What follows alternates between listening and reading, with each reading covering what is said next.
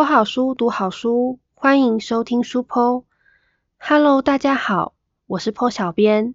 从以前到现在，爱情一直是文学创作里不败的主题。在剖小编的成长过程中，从租书店借言情小说是很珍贵的回忆。虽然现在回头去看，言情小说的内容有些单一和公式化，但在网络娱乐还不是非常兴盛的年代，充满想象空间的漫画和小说，仿佛就像是在平常的生活里打开了新世界的大门。现在媒体发达，各项资讯资料都能从网络获取，但从前可不是这样的。所以，对于比较陌生的行业和年代，就成了作家们幻想和写作的题材。有好一段时间，古代言情小说总裁和黑道帮派的浪漫想象特别受到欢迎。如今就不常见了，可能是近年来八加九的形象太深入人心，加上离现实太过遥远，就少有作者写了。而今天。剖小编要介绍的这本烟波的新作品《天亮之后相爱》，非常难得的是以道上兄弟为男主角。男女主角的初次见面就是从英雄救美开始的。女主角温默默长得美，又带点楚楚可怜，因此常受到一些感情的误解。即使她从来没有逾矩的行为，也没有那个意思，还是会被一些不理智的女生找麻烦。温默默以为自己已经习惯了，直到某一天碰巧路过的苏玄宇解救了她，就像是一道阳光，照亮了他灰暗的内心，让他觉得他并没有被这个世界抛弃，还是有人愿意对他伸出援手。温默默最初并不知道苏玄宇是混道上的，当温默默得知苏玄宇出身富贵家庭，却没有继承家业。反倒成为了地方帮派的首领时，温默默一度想要远离苏玄宇，但他总是情不自禁的打听他的一切。现在就跟坡小编一起进入这个故事，烟波的天亮之后相爱。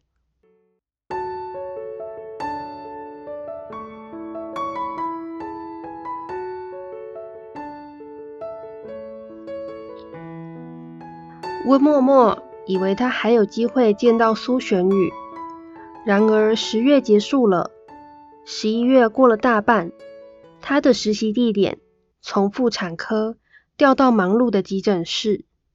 这段期间，他完全没有遇到苏玄宇。等温默默再次看到苏玄宇时，是在电视新闻上。当下，他觉得自己的心脏微微的缩了一下。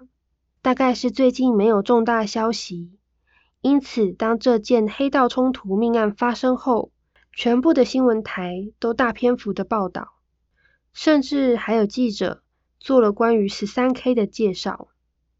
也就是在这个时候，温默默才知道十三 K 究竟都干了什么事。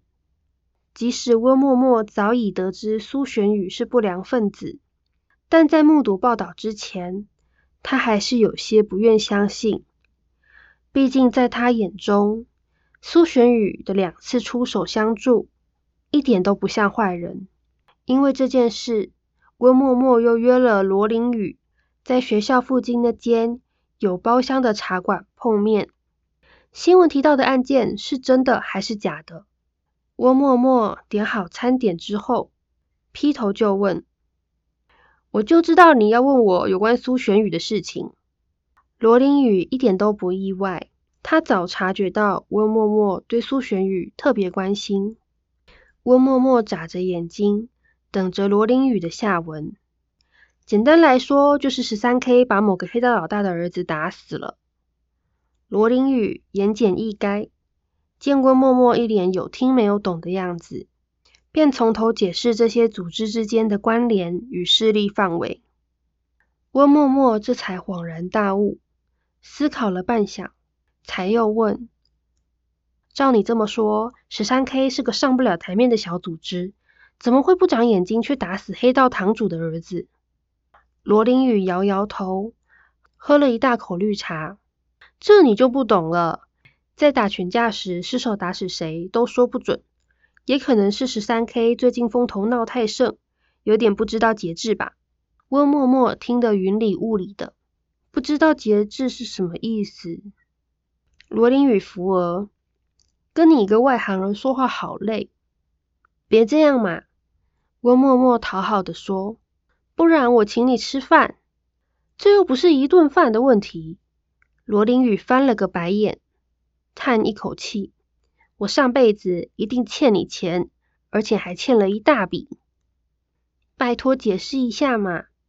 温默默朝他露出祈求的眼神。其实也不全是十三 K 的问题，本来帮派想要扩展领地，就一定会跟旧有势力产生摩擦。偶尔可以大家坐下来聊一聊，偶尔就像这次一样，直接起冲突。罗琳雨顿了顿，那个堂主儿子也蛮倒霉的，可能他家里最近想要解决十三 K，又找不到方法下手，那人就自告奋勇带了几个人上门，结果反而被十三 K 打出来。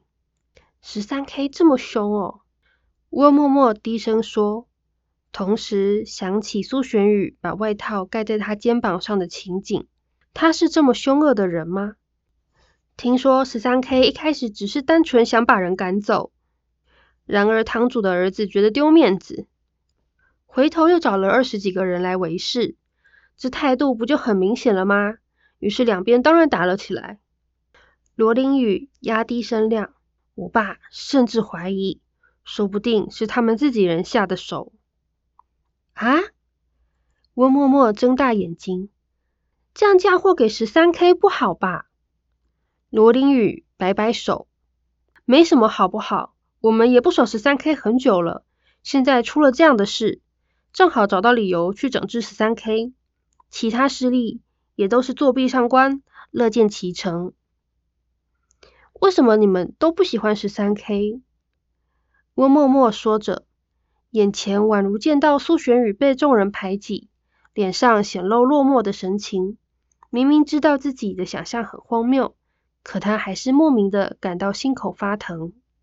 罗琳雨拿着吸管搅拌桌上的饮料，漫不经心的说：“十三 K 的成员大多本来都是隶属某个帮派，照理来说，他们这样已经算是脱离组织形式了。可是，一开始各势力都没有阻止十三 K 的壮大，到后来想阻止也找不到理由。那不就代表你们已经同意了吗？这样的话。”这些人惹出来的事情算谁头上？他们各自所属的帮派还是十三 K？罗琳雨直勾勾的看着他，语气是从未有过的严肃。帮派其实没有那么难理解，我们都是普通人，只是遵循着特殊的规矩行事，而规矩不容破坏。温默默呼出口长气。那苏玄宇现在在哪里？罗琳雨摇摇头，不知道。听说大家都在找他，这件事与他有关吗？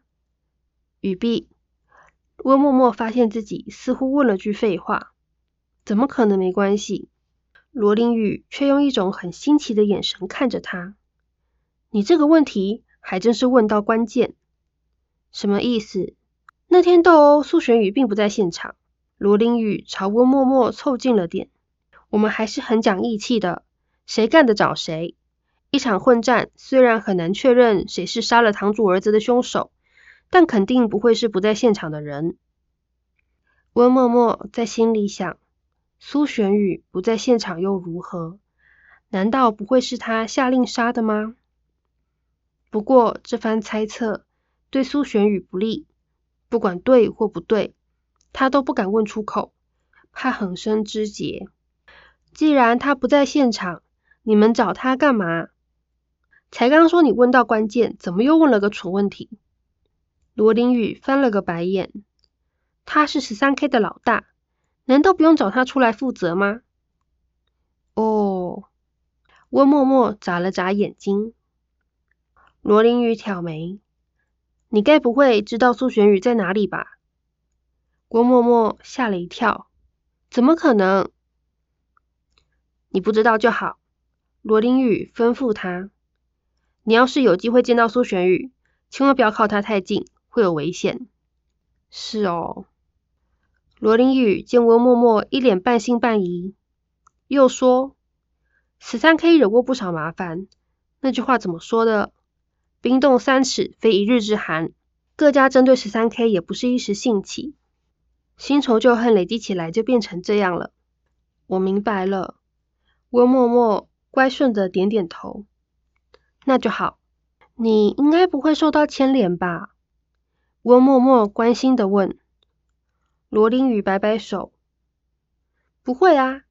一是我又没真的混黑道，二是这起命案又不关我家的事。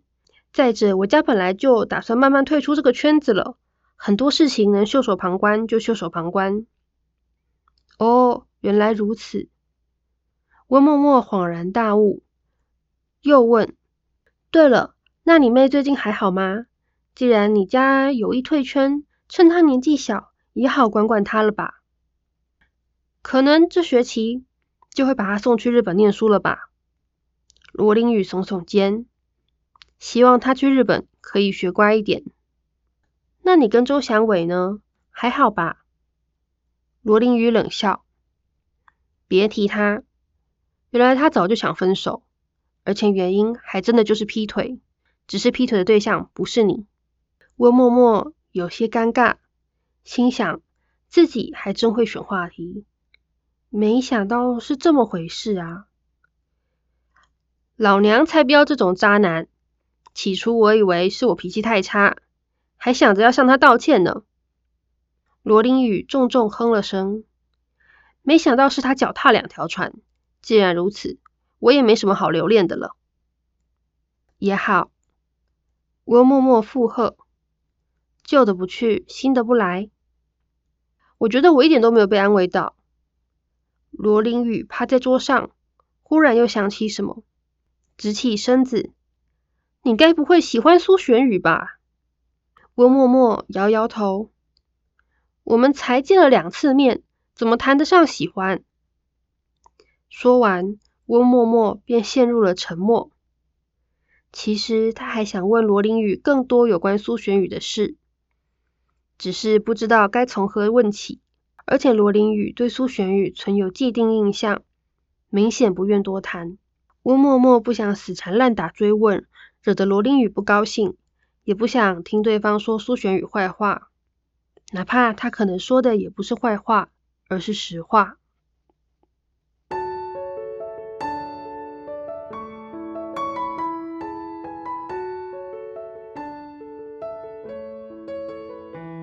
今年冬天来的特别早，还没十二月，天气就冷了下来。我默默顶着寒风，快步走进急诊室。他放好个人物品之后，就开始工作。没一会儿，护理长过来主持晨会，基本上就是针对实习护生给予提醒以及告知注意事项。比起在妇科病房，急诊室几乎没有一刻清闲。所有人都神色匆忙，手上处理着各种大小事。此外，在急诊室里做下的每个判断都要快速且准确，经验不足的实习护生多半无法做到。温默默已经算是上手较快的人了，可以独立进行给药和注射。不过，还是有一些同学不习惯急诊室的快节奏，要进行医疗行为时。学长姐必须跟在旁边监督和指导。晨会还没结束，救护车通报就进来了。病患在救护车上呼吸，心跳停止，要院方立刻准备。接下来护理长也没空理他们了，专心等着救护车。不到三分钟，载着病患的救护车到了，一群人围上去。像郭默默这种实习护生。自动退到外围，务求不对医生和学长姐造成干扰。但今天早上不知道发生了什么意外，接二连三有救护车进来，到了最后连实习护生都必须上场。就算单单只做 CPR 也行，至少还能帮上忙。不到中午，郭沫沫就觉得自己今天的能量已经用光了。他好不容易才偷个空，靠在墙边喝珍珠奶茶。他总算知道，为什么急诊室的学长姐们都宁可喝这个当午餐，因为实在太忙了。一个便当吃两三口就要放下来，等到再回来座位时，饭菜可能早就凉了，还不如喝奶茶方便。温默默才刚刚放下杯子，就看见苏玄宇扶着一个男人进来。坐在减伤分类的位置上，那一瞬间，他觉得自己的心跳一定高达一百三。他装作不经意的前去急诊室外头看了看，没看到疑似是黑帮人马的影子，才又快步走到苏玄宇身旁。温默默推来血压计，你们谁要看诊？他巧妙的用自己的身影挡住门口，即使他已经检查过没有窥视的人。这么做还是比较安心。苏玄宇抬起头，看见是他，也愣了一瞬。他记得这张脸，原来他是护理师，难怪在车祸现场会冲上去救人。曾经在他心里的那一点点困惑，终于被解开。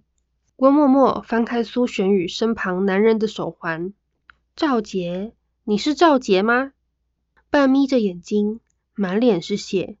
像是快要昏迷的男人点点头，不要问废话好吗？温默默没有解释，这是急诊流程之一。为了确认病患身份以及其意识是不是还清醒，他把血压测量带缠在赵杰的手臂上。我帮你测量血压、心跳。在测量的过程中，温默默毫不掩饰的从头到脚打量了苏玄宇，确认他没有受伤之后。悬着的心才放下，幸好不是他。温默默记录下赵姐的血压和心跳数值。你的伤口在头上，头发可能要剃掉一部分，医生才能缝合。温默默解释。你们先跟我来。在移动过程中，温默默小声的说：“你们，你们等一下，看完诊来找我，我带你们从乐色场那边的门出去。”苏玄宇略感意外的看着眼前的女人，谢谢。温默默带着他们走到布帘后头，苏玄宇半缠半扛的把赵杰弄到布帘后的椅子上。温默默看着赵杰那些沾到血渍而粘在一起的头发，打开了剃刀的电源，可能会有点痛，你忍耐一下。赵杰哼了一声，算是应了。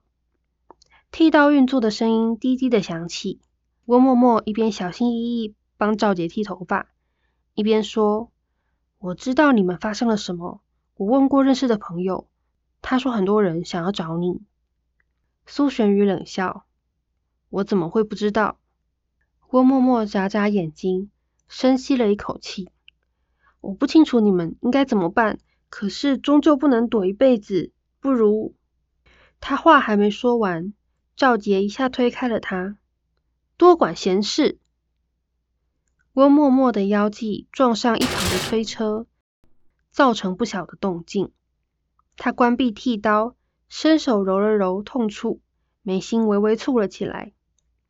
苏玄宇一看到他皱起的眉心，竟生出一种想要安慰他的心情。你刚才想说什么？苏玄宇压抑住那种想法，语气冷淡。我打电话给我朋友，问问他家的人能不能出面当公亲。温默默试探的提出了建议，我也不确定他会不会答应。不确定的事情你还说？赵杰忍着身体的疼痛，口气很差的打断温默默。他挨了几个棍子之后，脑子总晕乎乎的，这让他耐性急速下降，也失去了原有的判断能力。我知道你那天根本不在场，温默默吞吞吐吐的开口。可是你一直躲，不就是变相承承认和你有关系吗？你朋友是谁？苏玄宇说。温默默想了想，只说姓罗。苏玄宇思索片刻，你可以打电话问问看。好，温默默心底生出一点能帮上忙的雀跃。我先先把这个处理好，等一下就去问。苏玄宇突然开口嘱咐：“赵杰，别动手动脚。”赵杰虽然头晕脑胀，还是能听懂苏玄宇的意思。老大，我们现在回去会没命的。我们这样跑也会没命。苏玄宇看着对方头发下面露出来的那道伤，要不是赵杰闪得快，这一刀下去他已经没命了。温默默很快剃完头发，又把地板扫干净，就轮到他们看诊了。趁着这段空档，温默默拿出手机。躲到楼梯间，打电话给罗琳雨。电话那头的罗琳雨一听他说明缘由，声调立刻拔高了八度。温默默，你疯了吗？你怎么把这颗烫手山芋扔到我手上啊？我我也没办法，我只认识你啊。温默默可怜兮兮的拜托，你先别急着拒绝我嘛。你问问看你爸爸或是谁，这次你家能不能出面当公亲啊？你你，我现在就去问你，不要再找别人了，也不要报警。我问完马上打给你。罗林雨说完，马上挂了电话。温默默原地等了两三分钟，电话响了。我爸说要考虑一下，三十分钟之后我再通知你。你们不会趁这半小时捞人过来堵苏玄宇吧？温默默语气有点讪讪。我可是把你当朋友。什么狗屁朋友！罗琳雨没好气，我又不知道你们人在哪，怎么堵他？温默默一听，忍不住笑了。也是哦，那最后行不行？你都给我一通电话。郭默默温声细语的向罗琳雨说了再见，一转身他就撞进了苏玄宇的怀里。你为什么知道我的事情？又为什么特别关心？苏玄宇低着头问他：“你对每个人都这么热心，还是你只对我特别重视？”他很警戒，但郭默默并没有察觉。郭默默被苏玄宇的体温烘得脸都红了，两人靠得太近了，近得他有点无法呼吸。温默默向后退了一步，没想到苏玄宇跟着往前走了一步，依旧牢牢的。把他困在自己的臂弯中，不让温默默有机会回避，仿佛他们之间有一种吸引力，谁都不能离对方太远。温默默没办法逃脱，只能摇摇头，之后垂下脑袋。你可能忘了，你曾经救过我。苏玄宇听见了他的答案，依旧没有挪动脚步，像是在等着他的下文。不出所料，苏玄宇并不记得那点小事，所以温默默向他说明了当天的情景。经他这么一说，苏玄宇隐隐约约想起那段经过。你想要什么？苏玄宇像是一只充满攻击性的刺猬，即便知道了温默默的动机，也没办法把浑身的防卫收起来。温默默又退了一步，呐呐的开口。我没有想要报仇，我只是想帮你。这么好心，你不会偷偷叫人来抓我吧？苏玄宇凑在他面前问。现在道上我的悬赏价格是多少？你和罗家是五五分还是三七分？两人的鼻息交织在一起，温默默甚至可以闻到他身上淡淡的烟草味。温默默有些气恼，不喜欢苏玄宇把他想象成眼中只有利益的人。他带着怒气看向苏玄宇，却在他的眼中瞧见了漫不经心。是他太天真了，他原以为这么做可以帮助苏玄宇，当做回报，没想到苏玄宇根本就不相信他。其实这也很合理，毕竟苏玄宇根本就不知道他是谁，而有如此身份背景的人，又怎么会轻易接受陌生人的好意呢？郭默默着急。我真的没有，我甚至没有告诉别人我们在哪，是吗？苏玄宇又更进一步逼近他，见他涨红的脸，表情慌张的像是要哭出来似的，他冷不防抬起手，手背从他脸颊划过。温默默皮肤很好，很细致，在灯光下几乎可以描绘出他脸上微血管的分布。温默默吓得再退了一步，而这一步一脚踩空在楼梯上。啊！苏玄宇手臂收拢，将他固定在自己的怀里。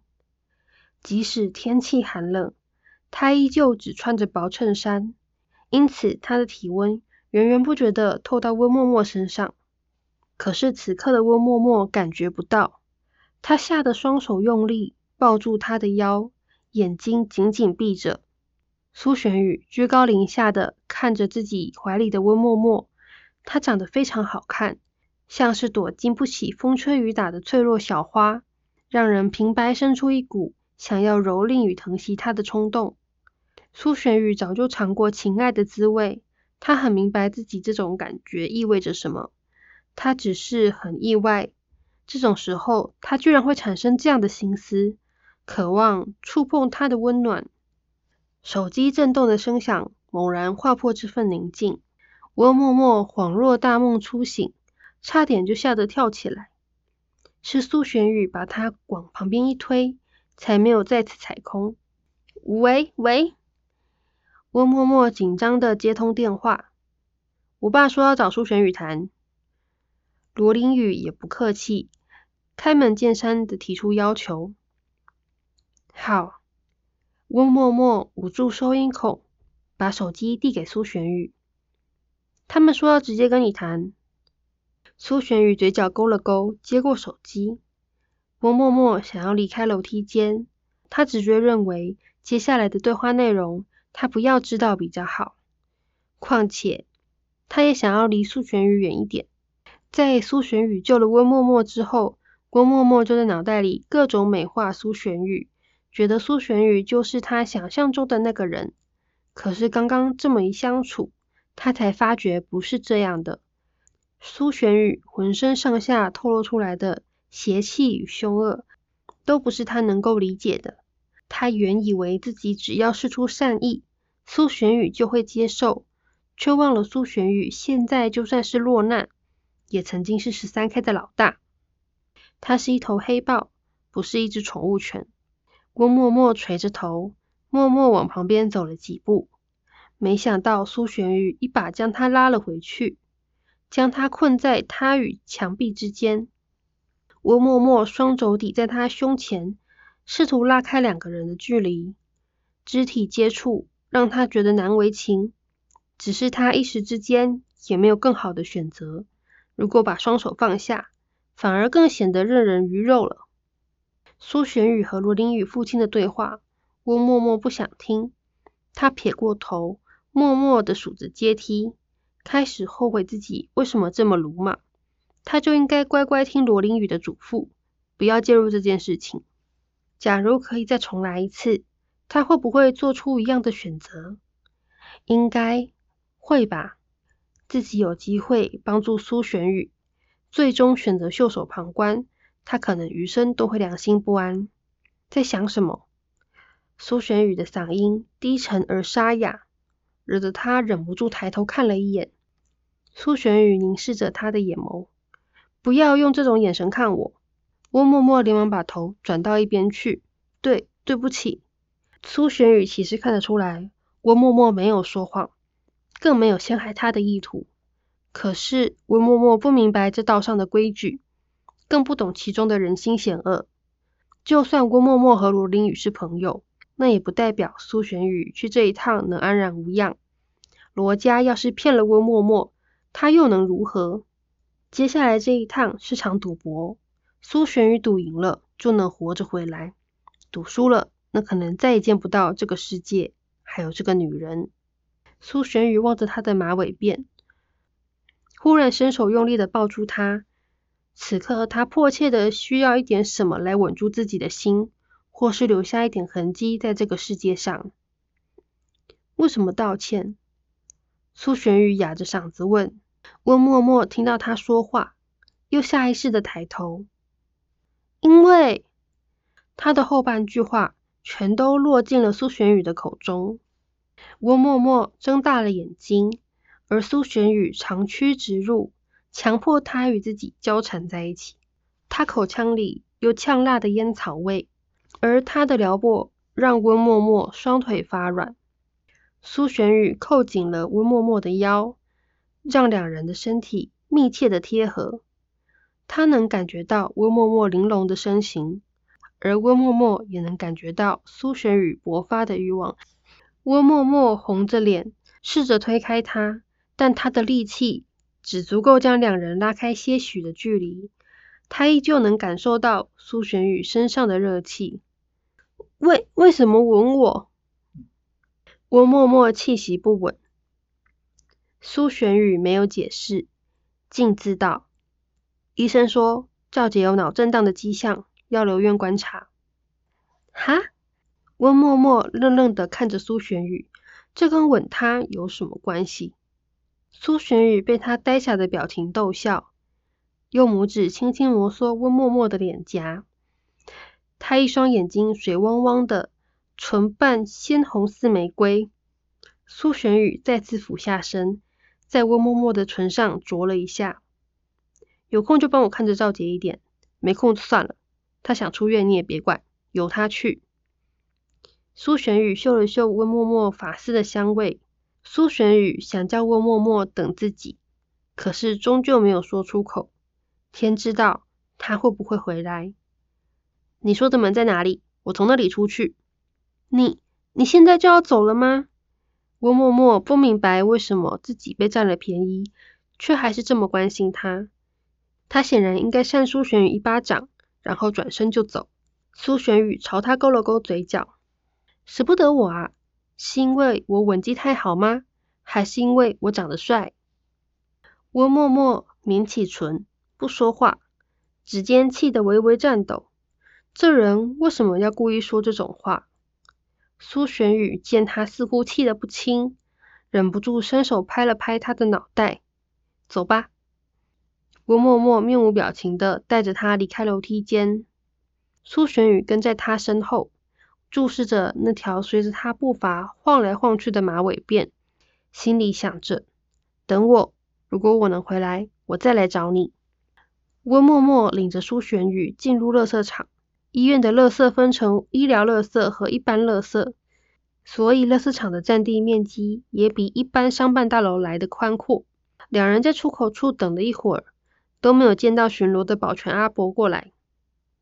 温默默满脑子都是刚刚那个吻。同时又因为苏玄宇所说的话而感到气愤，他是不是把自己当成了可以随便玩弄的对象？你怎么知道这个出口？你们一般也不会过来这里吧？苏玄宇靠在墙上，不知道从哪里摸出了一根烟，不介意吧？我默默摇摇头，盯着地上的石块说：“我刚来医院的那阵子，曾经不小心迷路走到了这里。”你不敢看着我，温默默立刻抬起头。我有什么好不敢看的？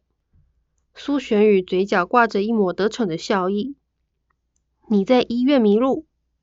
苏玄宇疑惑道。你不是护理师吗？这两者没有关系吧？医生也可能方向感很差，而且在建筑物里面本来就很难辨别方向。温默默心虚的顿了顿，又道。然后我不是护理师，我是护生，有什么差别？我还没毕业，还没考到护理师的证照，只能称作护生。温默默解释。苏玄宇缓缓吐出一口烟，看来你们护理师的世界也一样是弱肉强食啊。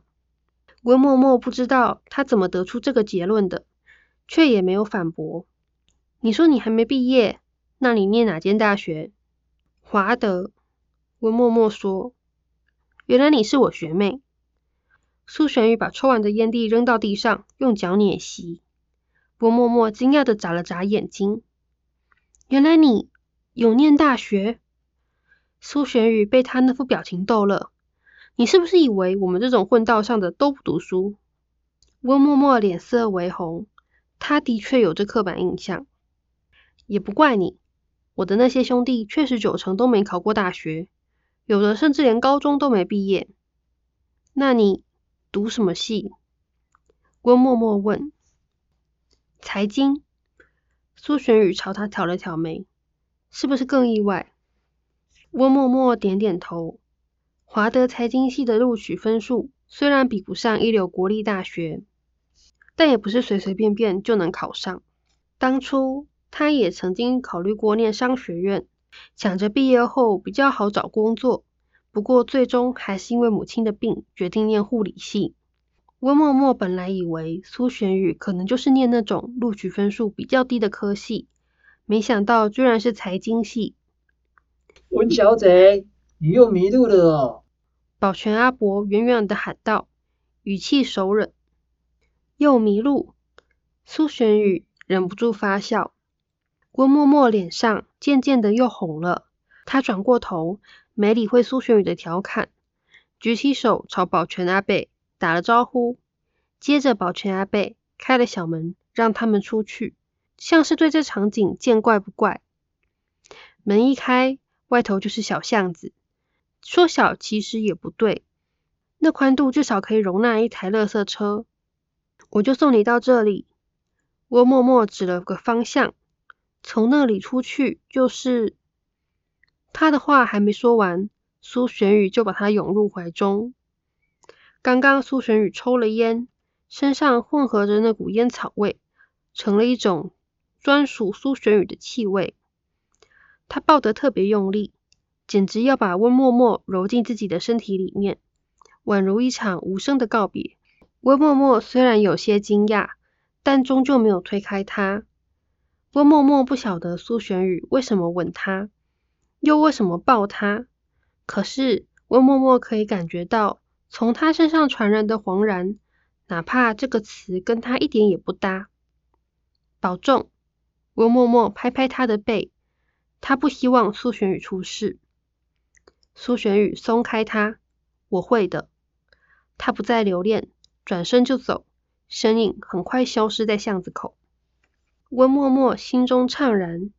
却不明白这种情绪从何而来？难道他喜欢苏玄宇？可是他只见过他三次。如果不喜欢，那他怎么解释自己剧烈的心跳？温默默甩甩头，不愿意再想这件事情。回到急诊室，看了一眼赵杰，他还在睡，只是眉心一直紧皱着。大概是逃亡的生活让他连在睡梦中也不得安宁。郭默默转身投入工作。今天的急诊室忙得像是有人一口气偷吃了十盒凤梨酥和芒果干一样，旺到不行，忙到想吐。等他再次想起赵杰的时候，他已经偷偷溜走了。温默默也没办法，急诊室里多的是这种觉得自己没事了就偷溜的人。赵杰当初留的电话和地址，肯定也都是假的。急诊人员。早就见怪不怪，直接把床单和枕头套都拆了扔进待洗区。到了晚上，温默默结束打工，回到家躺在床上，想着苏玄宇离开时的画面，他印象很深刻。明明是大中午，天色却灰蒙蒙的，像是空气中布满了灰尘，视线所及之处，都像是覆上了一层暗淡的薄纱。他眨了眨眼，在黑暗中朝天花板伸直了手，仿佛这样就能够触碰到苏玄宇。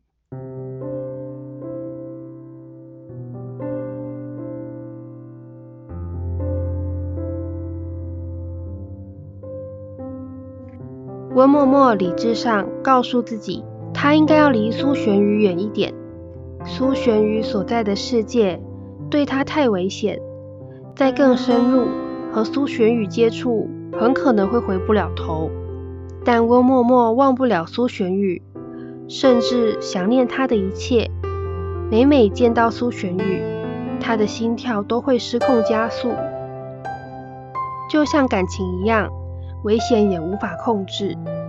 帮派之间的报复行动，牵连到了无辜的温默默，甚至导致了一场无法挽回的悲剧。温默默因此深受打击，因为如此，苏玄宇下定决心，要为了温默默离开黑道，重新开始。如剖小编所说的，脱离了九零年代单纯的幻想，以黑道帮派为背景的爱情小说，不再是充满粉红泡泡般的无害。烟波大胆地尝试了这个充满刺激和危机的故事，一度让 PO 小编担心是不是会悲剧收尾。但最终结局如何，就请读者朋友们自己去看了。不知道大家喜欢这个故事吗？天亮之后相爱已经在七月底出版了，在 POPO 原创网站上也能够阅读哦。